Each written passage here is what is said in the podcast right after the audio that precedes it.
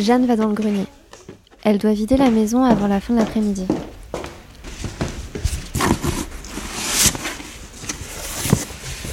Un coffre attire son attention.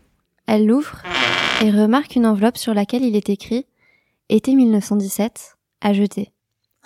L'année de ma naissance. Elle en sort une photographie où apparaît une femme avec un chapeau qui lui recouvre le haut du visage. Elle est en train de boire une limonade. Au dos, il est écrit Pour ma chair et tendre, en souvenir de cette escapade où je n'ai cessé d'admirer ta beauté infinie. Paul.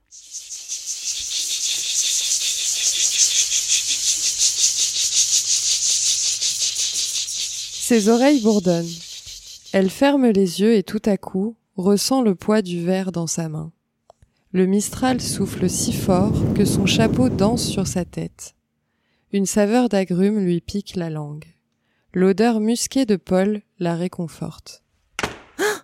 Fais attention, Minet T'as fait tomber un carton Ce bruit soudain a interrompu le flot de ses pensées.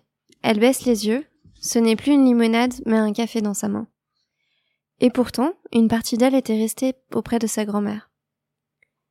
Mais qui était Paul?